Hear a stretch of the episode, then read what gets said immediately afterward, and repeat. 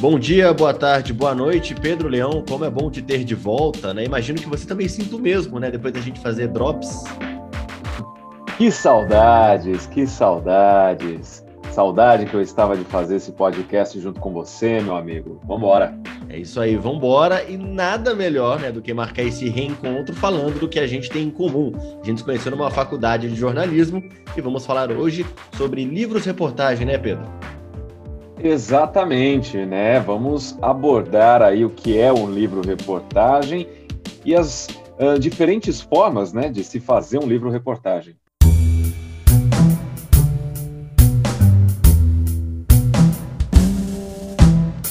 Pois é, para a gente começar essa conversa, Pedro Leão, você quer falar primeiro sobre uma estrutura, uma explicação rápida sobre o gênero, digamos assim, ou você quer selecionar alguns títulos? Eu pensei em um aqui que foi o que mais me marcou, porque ele suscita debates e etc. Então, você que sabe, manda aí na estrutura. Bom, vamos começar esse bate-papo só pontuando o que é né, um livro-reportagem. Um livro-reportagem é um livro de não ficção, ou seja, é algo no famoso baseados em fatos reais, né? É, aí você tem duas vertentes. Você escreve um livro baseado em um fato verídico que aconteceu, e você pode romanceá-lo ou não, né? E, e aí você tem essa característica do jornalismo literário. Você tem a licença poética para poder é, romancear o livro e você também pode escrevê-lo sem é, é, romanceá-lo, mas se atendo somente aos fatos. Aqui no Brasil a gente pode citar um exemplo muito bom de sucesso, talvez assim, pelo menos na nossa época de faculdade, acho que até hoje é um grande exemplo de livros, reportagens escritos, o nosso queridíssimo Caco Barcelos, né, Pedro? Exatamente, né? É um, um exemplo de um livro, é, reportagem romanceado, que é o Abusado, né? Que fala sobre o, o traficante é, dono do morro Dona Marta, né? O Marcinho VP, ou Juliano VP, né? Ele mudou os nomes lá, mas ele aborda, ele ficou durante é, bastante tempo ali acompanhando a vida desse traficante ali no Morro Dona Marta, na região de é, Botafogo, ali no Rio de Janeiro, e ele escreveu esse livro, né, o Caco Barcelos, romanceando aí a vida desse traficante como funcionava o tráfico de drogas. Porém, romanceando, porém, claro, abordando questões aí muito importantes e verdadeiras.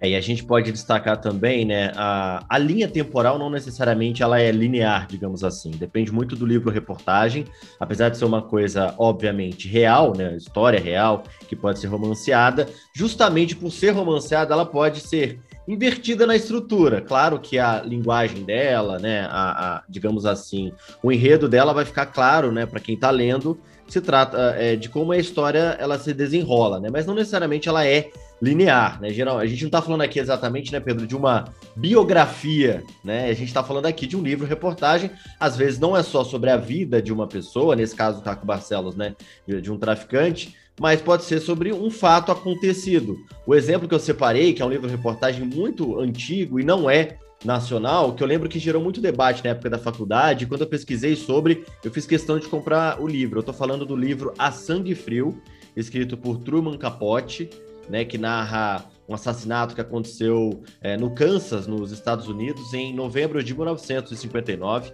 né? E Truman Capote ele acompanha tudo, desde o princípio da investigação até essa, esse encontro, né, que ele faz encontro frequentes que ele faz com os dois assassinos, né? Richard Hickok e Perry Smith. E quando eu li esse livro, é, eu fiquei bem atento a uma coisa, porque era uma crítica que acontecia, Pedro era uma crítica ao fato do, do Truman Capote ter se aproximado muito dos assassinos.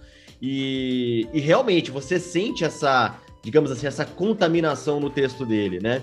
É, ele humanizou demais os assassinos. Essa é uma crítica que se faz. Eu confesso que, como eu já fui preparado para ler esse livro, essa romanceada que ele fez, nessa humanizada desses autores do crime, eu já estava esperando. Então, esse foi um, digamos assim, uma, um aspecto negativo do meu entendimento do livro, né? Porque eu já fui esperando isso e realmente isso se confirmou para mim. Mas do meu ponto de vista, isso não afetou em nada. Então a gente pode falar aqui do ponto de vista do jornalismo literário, né, e de um romance de não ficção. Esse livro reportagem que foi lançado lá em 1966 já é um primeiro exemplo, né, dessa romanceada em excesso, digamos assim, ou dessa, uh, digamos assim, contaminação, porque às vezes, né, Pedro, o autor ele se é, relaciona demais, né? Ele se envolve demais na história para escrever um livro reportagem. Eu acho que é inevitável que ele também acaba tendo, acabe tendo uma relação com os envolvidos na história, né? Sim, com toda certeza. Você levantou a bola aí do A Sangue Frio. Eu não li, mas a gente reconhece o Truman Capote como o, a pessoa que inaugurou né, o jornalismo literário justamente com esse livro que ele publicou lá em 1966. E o interessante, ele não era jornalista, né? Ele é roteirista de Hollywood, Exato. Né? é escritor, tal. Então, eu até consigo entender esse fato dele é, romancear demais, aí, humanizar demais dois assassinos, porque na verdade ele estava fazendo ali uma coisa que muitos filmes acabam fazendo, que é promovendo o vilão para você ter empatia, né, pela, pela história, é, por mais desgraçado que seja a pessoa. Então é, é, curioso, né, a gente levantar essa bola aí que ele não, não era jornalista. Aí você pega o Caco Barcelos, ali com o Abusado, e ele fez a mesma coisa com, com Juliana. Essa também foi uma crítica que foi feita a ele, porque, assim, você lê o Abusado e você vê assim, olha, mas... Né, como assim eu estou me simpatizando aqui com, com a trajetória de vida de um traficante, né? Não, não tá uma coisa errada. Mas aí, enfim, o, o, acho que o, abusado a gente pode discutir até em um, em um outro episódio separado. A gente pode continuar falando sobre outras obras aqui de, é, de livro-reportagem, inclusive do próprio Caco Barcelos, ele escreveu uma que já não é, não, é uma não romanceada, né? Que é uma é, muito baseada em, em, dados que ele e a equipe dele conseguiu, é, eles conseguiram levantar esses dados, que é o Rota 66 também, né? Que fala sobre, uh, vamos dizer assim, uma política de extermínio por conta da, da polícia militar é, de São Paulo, especificamente o Batalhão da Rota, por isso que se chama Rota 66, o, o, o livro. E é um, é um livro que foi muito, muito baseado em, em dados que o Caco Barcelos e ali o, o pessoal que trabalhava com ele conseguiram levantar.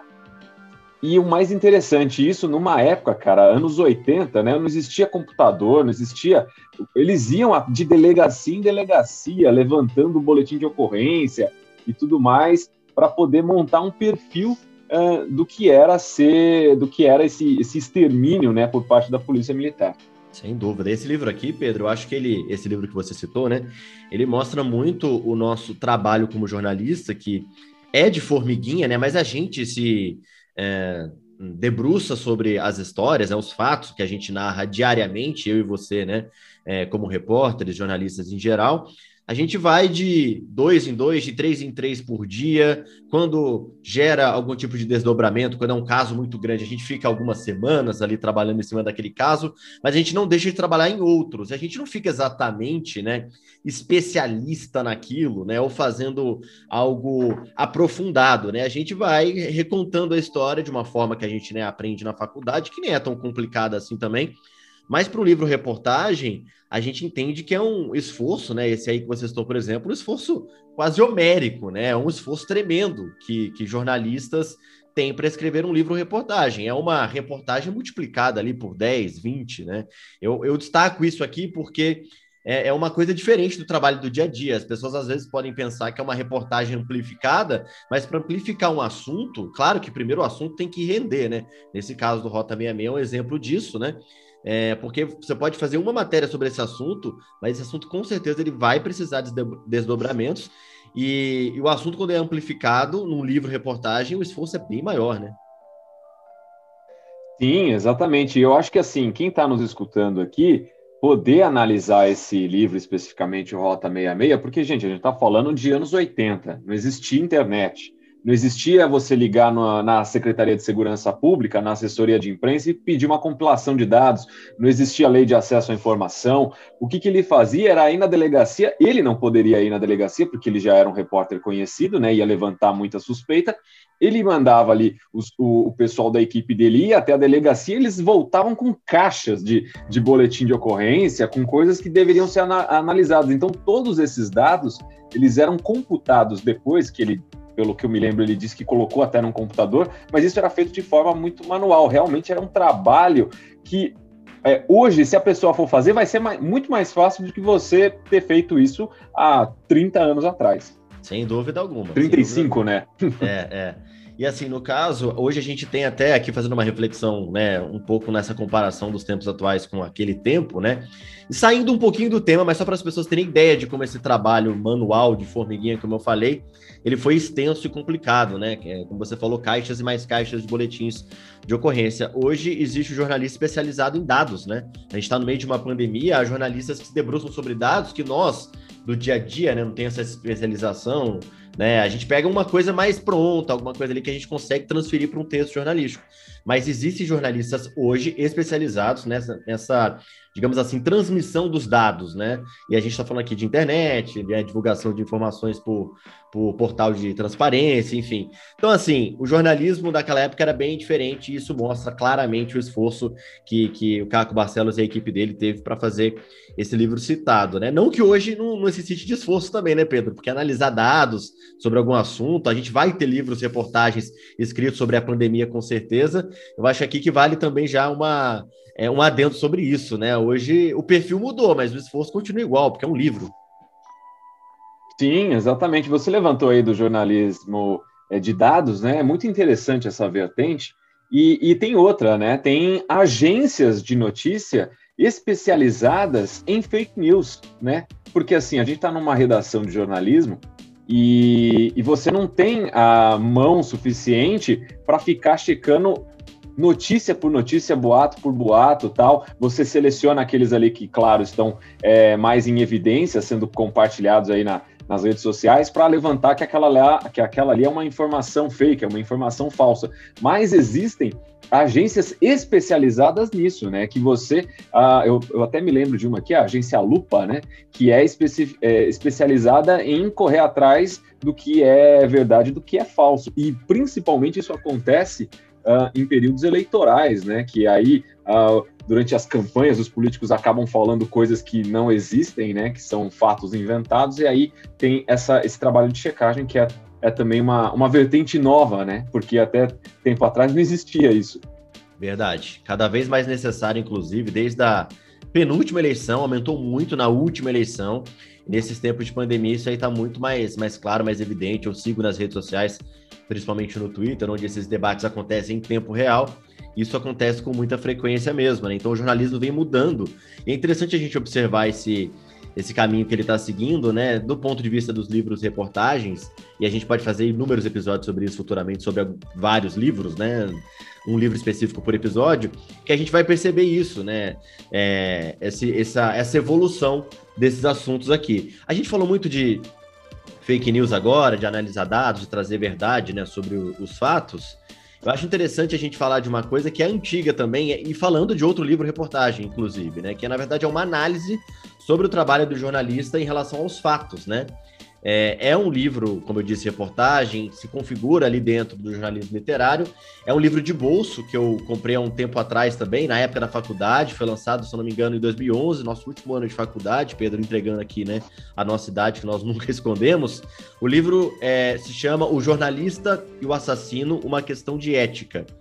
E é uma reportagem, né, um grande, extensa, que se tornou um livro, né, nesse caso aqui, ela, acho que ela foi publicada em várias reportagens na The New Yorker, né, aquela revista americana de grande prestígio, e se transformou num livro, né, é um livro escrito, escrito pela Janet Malcolm, né, no, dos Estados Unidos, e ela analisa um fato, né, é, ela narra a história de um médico, Jeffrey McDonald, que ele foi condenado pelo assassinato da esposa e, se eu não me engano, duas filhas, duas filhas bebês, assim, né, e ele moveu um processo contra um jornalista que escreveu um livro baseado nas entrevistas que é, que é feitas durante o julgamento, né? E também na prisão, depois que ele foi condenado. E ela analisa nesse livro esse limite, né? Que foi o que debateram muito em Truman Capote, ela debate aqui também, né? É, é, envolvido nessa questão aí de até onde o jornalista pode ir, até onde a ética jornalística pode ir para se aprofundar dentro de uma história.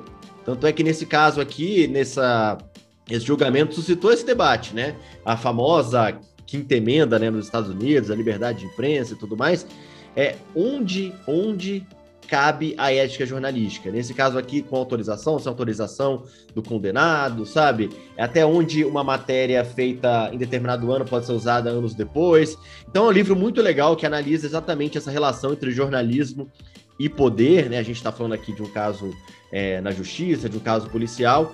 Então, assim, é, o livro reportagem, o jornalismo literário em si, ele é muito interessante porque ele mistura dois gêneros que, quando casam, trazem materiais muito ricos, mas que não necessariamente vai isentar o jornalista de ser, digamos assim, julgado também, né, Pedro? Sim, sim, principalmente quando ele faz o uh, transforma em romance, né? Dá um pouco de licença Exatamente. poética para aquilo que ele está escrevendo. Essa é a principal discussão. Do outro lado, quando uh, a gente fala apenas do livro sem essa romanceada, a gente tem mais os dados, tem mais uh, a fica atento aos fatos. Eu queria lembrar aqui um autor, um autor aí jornalista é, famoso, né, com obras aí de, de muita expressão, que é o Laurentino Gomes. Laurentino Gomes escreveu a trilogia aí 1808, 1822, 1889 e também está é, tá publicando agora uma trilogia sobre a escravidão. Em todos esses livros históricos, né, que abordam aí a história do Brasil e também a história é, da escravidão, ele se ateve aos fatos, ele não romanceou, ele foi, fez um trabalho extenso de pesquisa, de é, foi, ah, no caso aí de 1808, foi até Portugal, lá na Torre do Tombo, onde ficam lá os arquivos é, de toda a história de Portugal, fez um levantamento na questão da, da escravidão, lá do livro Escravidão, ele foi para a África, morou um tempo lá na, na África, eu não me lembro agora qual país africano que ele, que ele morou, acredito que tenha sido Angola.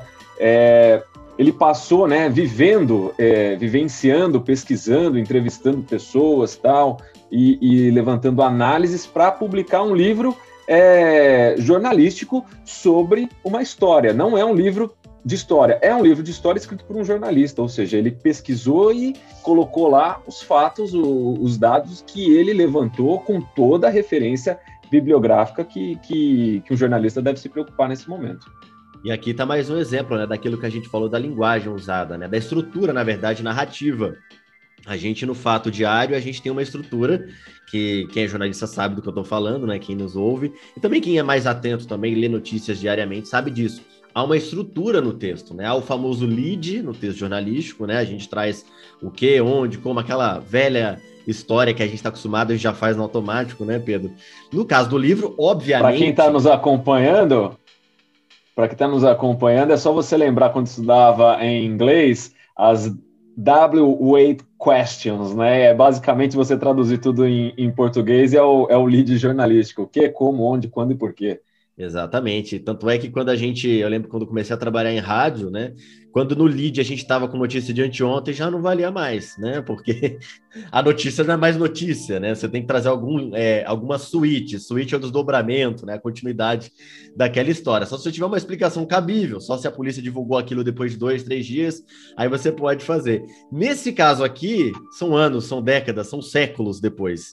Então, o livro reportagem ele tem essa licença, né, não poética, mas de narrativa do texto de trazer uma coisa fora daquela estrutura básica, né? Você pode começar dos primórdios, trazendo até os anos mais recentes e tudo mais. Então, o livro reportagem ele é, digamos assim, é um texto jornalístico bem mais à vontade, né, Pedro? Porque, como eu disse lá no começo da nossa conversa, eu dei o exemplo aqui agora, né, que a, a, o jornalista pode ficar mais à vontade do, do, tempo, né, de começar dos primórdios até os tempos mais atuais, mas ele também pode fazer o inverso, enfim. Então, assim, o livro-reportagem é, é o jornalismo feito do avesso, digamos assim, mas não deixa de ser jornalismo, isso é importante dizer. Além de ser literatura, é jornalismo também, né, Pedro? Sim, exatamente, porque traz, como eu disse, um fato verídico uh, ou um fato histórico, uma leitura sobre esse fato e baseada em informações, baseado em dados. Então, é, não tem ficção, não tem ficção. É, a história é real. É, essa é a premissa do livro-reportagem. E não necessariamente, e geralmente, não se trata também de uma biografia. Pode até se dobrar, né? Se debruçar sobre uma, a vida de alguém, né? Mas vai também fazer outro tipo de, de digamos assim, de preenchimento, né? De conto, de estrutura narrativa daquela, daquela história em si. Bom, para mim tá feito, Pedro, alguma coisa para deixar aí para os nossos ouvintes sobre esse assunto? Quer encerrar o episódio? Manda aí, já que a gente está voltando aqui, fique à vontade. Acho que passamos o recado, passamos o recado. É isso aí. Então vou aproveitar, vou fazer primeiro hoje. Vamos inverter um pouco. Eu vou falar primeiro hoje. Quem quiser me seguir nas redes sociais, no Instagram, Mente Underline Acesa, onde eu escrevo contos, crônicas e poesias, lá no Instagram, Mente Underline Acesa. No meu Instagram pessoal, Underline Las Casas, e tem o nosso, do Confraria Literária, desse podcast aqui. Confra Literária, só por procurar por lá. Divulgamos todos os episódios, inclusive esse será divulgado por lá. Fique à vontade para seguir. É isso aí, você pode me seguir também no Instagram, Pedro Underline Leão, e lá o meu canal no YouTube, o Lendo com Leão, toda semana um vídeo diferente sobre literatura. Quem quiser mandar o um e-mail, só para deixar registrado, né? A gente nunca recebe e-mail lá, mas é que alguém decide mandar. Confraria, é, Confra Literária. E-mail é cringe, por isso que ninguém manda. e-mail é cringe, bem lembrado. Confra. Eu até esqueci qual que é, cara. confrarialiteraria.cast.gmail.com. É isso aí, Pedro. Boa conversa. Valeu demais. Até semana que vem. Até a semana que vem.